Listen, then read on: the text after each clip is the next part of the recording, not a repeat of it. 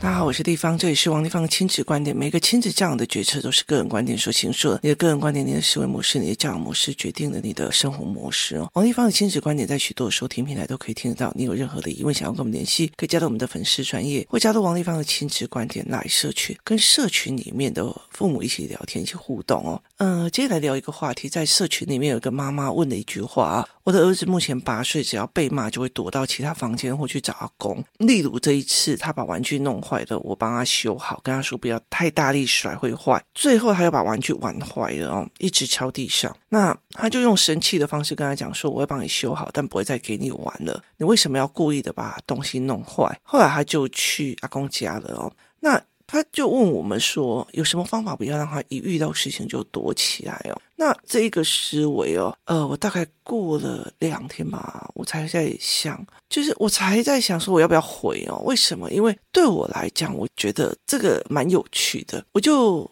问他说：“为什么不让他躲起来？”好，首先为什么会讲这句话呢？因为呢，人是一个动物，人是一个动物。例如说，我今天看到狮子来要攻击我，我觉得危险了，我一定会去躲起来。就是羊也会去躲，然后羊也会去逃，然后去躲起来，会躲到别人身上去哦。所以人他会去躲起来，一个原因很代表的是一个危险来了。危险来的，那这个危险的认定是什么？就是我遇到的是是一个危险哦，包括我有可能会被吃了。为什么？因为例如说，我今天去考试，我今天去考试考得很烂，好，但我会被发现我的弱啊，我的弱，我我是一个弱鸡，很弱的一只羊，所以我很可能被人家发现了，我就会被吃掉。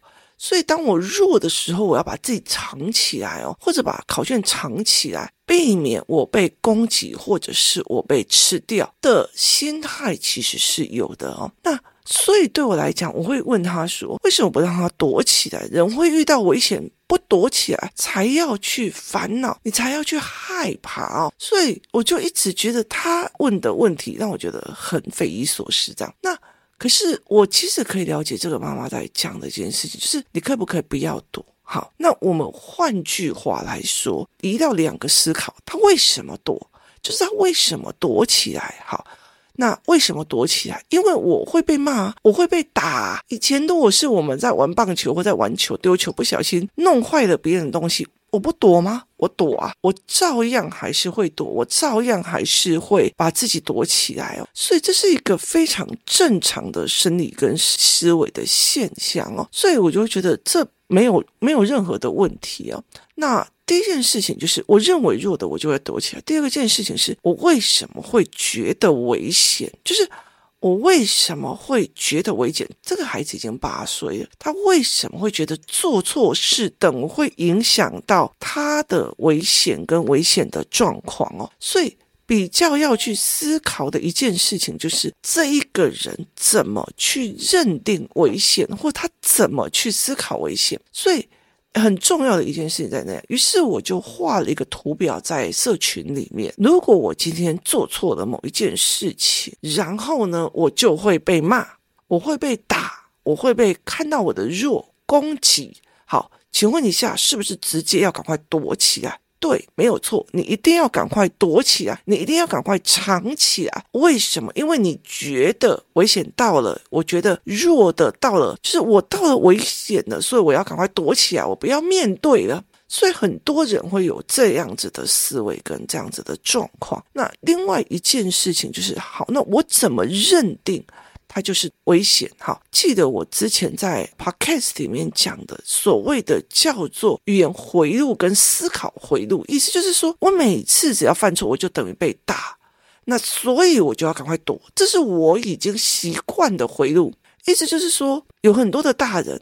他不想要去面对孩子的很大的一个问题，就是觉得我只要面对了，我就是我会被骂，我会被人说我做不好，我干嘛的？他就是躲，他就是躲起来，所以他就等于他在这个回路里面哦，所以没有那个意义，就他没有那个意义存在哦，所以等于是那小孩一定会去躲，为什么？因为他跟他的所谓的动物的取向是一模一样的，所以你没有必要去跟孩子讲。这么的多，因为他就一定会去躲，那是因为他的所谓的回路这样。那你怎么去影响他的回路？其实因为这个是动物的性格跟人性哦，所以其实我自己也都熬了非常非常久，在每一次，例如说我儿子打破碗。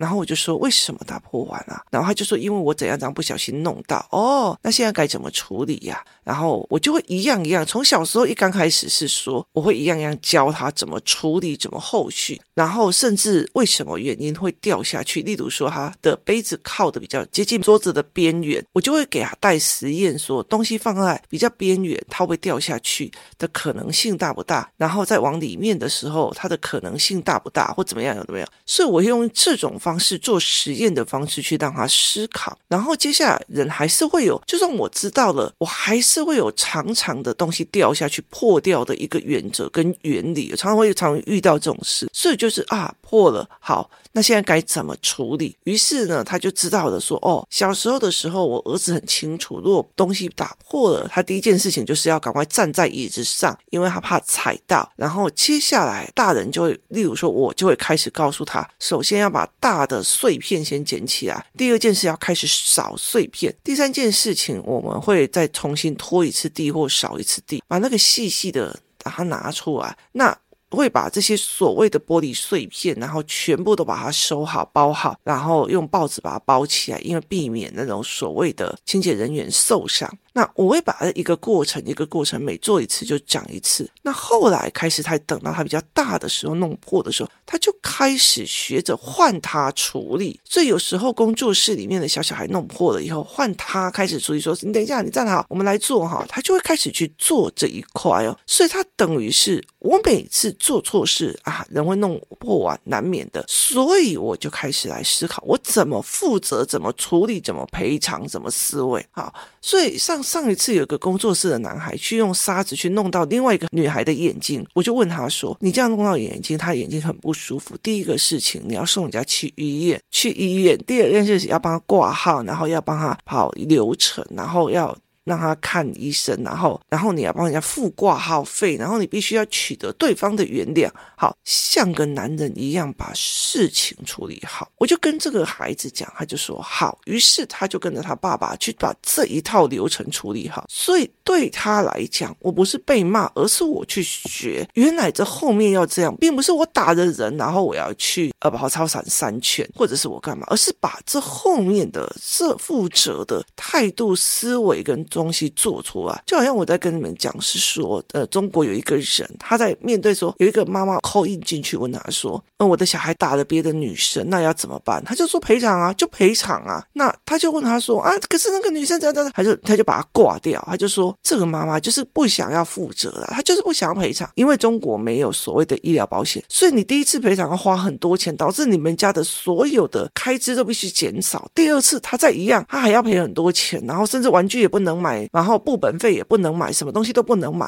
好，第三次他还会去打人吗？没有哎，每一拳都是价格，他就处理完这件事情。问题是这个妈妈不愿意去面对，不愿意去负责，不愿意去做事，所以在这个孩子一辈子都学不会嘛。所以这是一个非常非常重要的一个思维的方式。为什么？为什么一辈子学会？就算他当然到了十八岁、二十岁，他知道这个东西，明明我知道这个杀人要犯法了，或干嘛，可是他处理情绪的回路跟处理错误的回路已经既定了，已经定了，就是我就一定要飙骂，我就一定要吼人，我就是要干嘛？因为他处理事情的回路已经完完全全的底定了，所以你要再叫他重新开始，他很难。他只是在哪一次真的是做了他悔不当初的事情，或真的杀的人，这才是一个思维逻辑哦。所以你要去怎么看这一件事情是非常非常非常重要的。你怎么去思考这一件事？你怎么去看这一件事情？那这才是一个非常重要的一件事。所以后来，其实对我的儿子或我的女儿来讲，或者是甚至工作室里面哪一个小孩，就是做错了哪一件事情，他们就会就赶快围过来。为什么？因为他知道这里有东西可以学。就立方体，为什么那个人想要自杀？那我就说，因为他不知道什么什么。然后于是呢，我就会把自杀里面的各个不同的宗教的说法跟后果，然后做一个盘面的分析，让他们自己想想说：我跟你讲哦，你与其哦自杀那么痛，然后去跟鬼。做朋友，那你还不如现在把作业写完了。你那个那个是权衡利弊的思维哦，所以他们很清楚的去做这一块哦。其实我觉得这一点才是让我觉得。非常有趣，就是整个过程哦，应该是没有人示范做错事，里面就是一种学习，去学说为什么我会在这过程里面做错，甚至他有没有，例如说旁边的人，旁边的人。有没有办法去让他理解？例如说，工作室有一个人犯错了，然后立方也就会开印，然后开很多东西，去让他们理解说：哦，原来他不知道这个啊，还好他是犯错的哦，趁着他犯错，我来学。好，所以他们就会开始去做这一方面的学习。所以对他们来讲，犯错这件事情有必要逃吗？犯错这件事情没有必要逃，他反而可以每一次的犯错都学到更多的东西。所以他就会变成这个样子，就是每一个人在面对事情的方式就有办法去做到这一块哦。那所以你就会了解一件事情。他在他的脑回路里面犯错这一件事情，去影响到他什么样的逻辑思维才是最重要。他八岁，也就是在这八年之内犯错就是被骂，犯错就是被限制，所以他一定会去逃的哦。那后来妈妈就会再问我说：“可是如果是弄到银裂这件事情，他会去清理。可是如果事先跟他讲不要拿哪个物品，但是他还去拿了，而且物品被用坏，他也没有办法修理，之后就会被我或爸爸骂，会不会高兴躲起来？那？”很大的一个原因呢，我就跟他讲说，这跟不要网络交友，还有不要一直玩手机，不要看 A 片是一样的。因为大人会觉得，我告诉你不要了，可是我没有告诉你原则原理，也没有告诉你为什么，甚至没有让你去实验说这件事情是不是有道理的，这些事情的后面的思维是什么。我只告诉你不要动哦，你就不要动。那对小孩来讲，他很难的。就是所谓的服从的这个基因哦，在危险的时候或者好奇的时候还是会做。为什么小孩子他还是会去想要说，你叫我不要看 A 片，我还是会去看，我还是在干嘛？所以意思就是说，有一个比较影响力的，如果今天不是爸爸妈妈，你今天叫他不要做，他就完全不敢做。我说一句比较直的，以后有任何让他觉得有影响力比较大的人的时候，叫他去做任何事情，他就会去做。所以其实整个在亚洲地区的所谓的。宗教诈骗非常非常的多，宗教控制也是非常非常多，所以他们就会偷偷的去去来去做这些事情哦。然后呢，这个妈妈后来又回说，她的思考能力和人际关系不好。那我也不知道怎么跟她解释理由。她她有跟她讲说，你如果躲到我们看不到的地方，我们可能找不到你。那你如果找不到了要怎么办？她会直接说我死掉也没关系。我觉得这一句话才是最重要的问题，并不是她躲起来的这件问题。而是她怎么认定她自己的价值是死掉了也没关系，我觉得这才是一个很重要的价值。就是我每次只要犯错就被骂，只要犯错就被骂，只要犯错就被。他并不是只要犯错我就学到，我就成长到，所以他并没有觉得，如果一个孩子，我说一句比较直的，每一个人都在他人生当中一直在犯很多的错，包括我现在也是。你遇人不淑，或者是你遇到了不对的人，包括我婚姻。我觉得我婚姻的选择也不好啊，所以其实，在很多的过程里面，你去检讨，然后再思维，然后再重新去做的一个概念是，我在这整个过程里面是发现了我的价值。例如说，我今天如果婚姻不好，那我会发现，其实我有能力可以养活我自己，我有能力去做我自己想思考的事情。那甚至例如说，我的婆媳关系不好，我会了解一件事情，原来我的思维逻辑跟我的婆婆完全不一样，所以我反而会觉得我要去去去挑战我的思维逻辑是不是这个样子，所以我不会在那个冲突里面或者是过程里面会觉得我自己好烂哦，我自己就是个不乖的媳妇，不长进的媳妇，我并不会去。做这种否定，所以你怎么在每一件事情里面去看到我自己还有能力去做？原来我学到了哈，同样一件事情把玩具弄坏，那说穿了就是把玩具弄坏这件事情，一个马上被骂，另外一个是他自己就有能力把它修好。哇，我修好了，反而这件事情的错误变成了我自己很有价值，他不会想死啊。就是他并不会觉得我大不了死了算了。所以很多的时候，我们在面临很多的事情，儿童的冲突，或者是在小孩子的过程里面，很多的部分是你到底在这整个过程的处理里面，你是让他觉得他自己。很有价值，还是他越来越觉得他自己死了就算了哦？这是一个很大的概念。很多的人误以为要用称赞的方法，不是。他最重要一件事情是我会了的成就感，我懂了的成就感，我厉害的成就感。这也就是为什么我跟啾的工作室在讲的一件事情，就是说他必须要一直的去运作的，尤其是国中生哈。你觉得国中生如果今天啊，我记得一个。国中生还是这样，他的成绩不好，可是妈妈有一次不小心让他去教会里面遇到了一个朋友，然后他在教他玩电机的一些事情，那于是他就去做所谓的这些实验，电容啊、电机的实验，然后就得了一个奖，所以他一本成绩不好，他还是进去了大安高工。那最重要一个原因在于是说。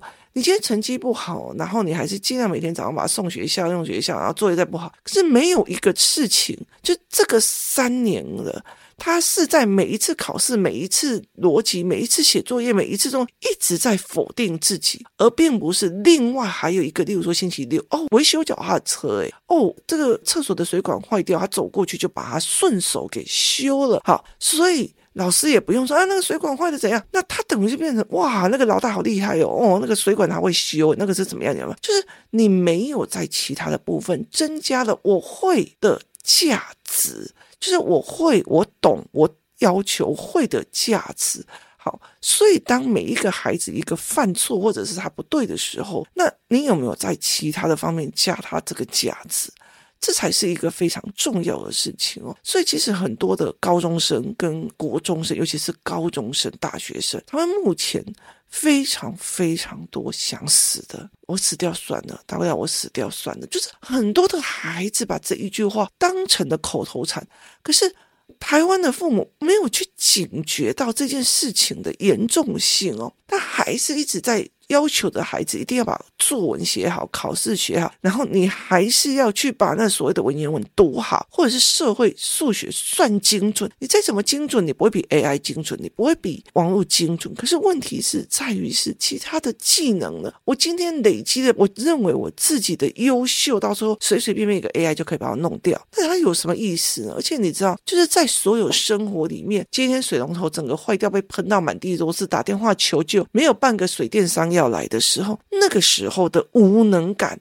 其实很恐怖的，就是你根本就不知道去关总开关的水源或干嘛，那个无能感是会压垮这件事情。如果你今天，例如说这个小孩在某个地方，然后他已经够人生已经觉得自己够糟糕了，然后一件小事，他其实就会压垮这个孩子。所以其实很大的一个部分在于是说，今天在学校里面，尤其是例如说我们在台北市的学校，今天在这个学校里面，他的成绩不是很好，也就中下、中下、中下。好，是他。自己很清楚知道我有其他很厉害的地方，我的同学都不知道要怎么样煮饭，我的怎样的，他有其他厉害的地方。可是整个台湾，他在进入了国中或高中的这一个过程里面，就进入了一个所谓的单一战场的决策的内卷，所以导致这些孩子在这里面没有了生存的光芒，这才是让我觉得非常哀伤的一件事情哦。所以其实不管小孩犯错或干嘛。他愿不愿意去面对？他面对的时候是什么？是我去面对的哦，我还一直被骂吗？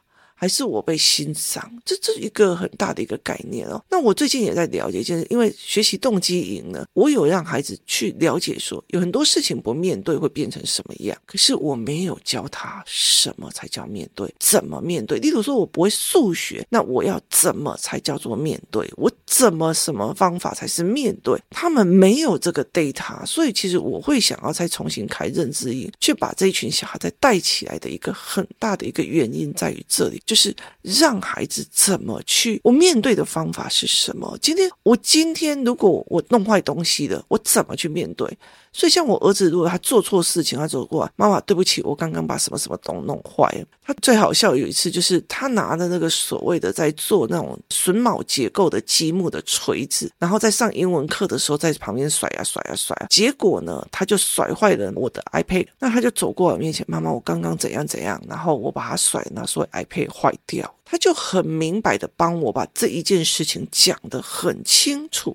好，这个过程就是我面对这件事情的过程，对这一个人，对我的孩子来讲，才是很重要的一个过程。这才是我觉得我想要去影响这个孩子的一个人生的过程跟思维哦。所以你怎么去看他怎么面对，他要怎么讲，然后甚至他要怎么去赔偿医药费，他要去怎么面对，这才是面对错误的一个概念。台湾的所有的小孩犯错都等于处罚，而不是学到，所以我们会很害怕被处罚、被骂、被怎么样。他的。脑回路是直接这样子弄的，甚至你到最后，我其实很怕那种很乖的孩子。他乖的一个很大的原因是认为我不乖，我就是个坏孩子，甚至他有自己的想法，他都觉得他是个坏孩子。这才是让我觉得非常哀伤的一件事情哦。所以你怎么去看？你怎么去陪伴孩子去面对错误的这件事情是非常非常重要。你想看看哦，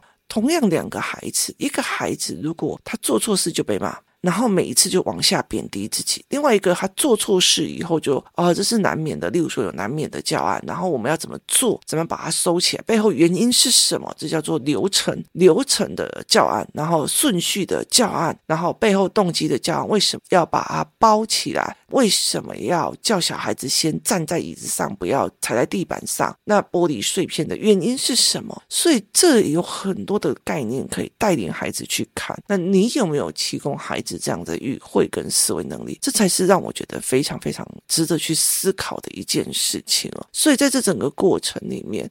孩子为什么一遇到事情就躲起来？孩子为什么一遇到事情就说起来？其实很大一件事情，因为那是他的生物本能，他是他的动物性的本能，他一定要这样做，他才有办法生存下去，他才有办法好好的去过他的日子哦。所以有时候真的是蛮有趣的。那这样子的孩子，其实他学不了处理，然后有时候就会龟缩。所以很多人躺平的一个原因也是在于这个，反正我什么东西都做不好，我还不如就这样。哦，所以这才是一个后续的一个很大的问题点哦，值得大家去深思哦。今天谢谢大家的收听，我们明天见。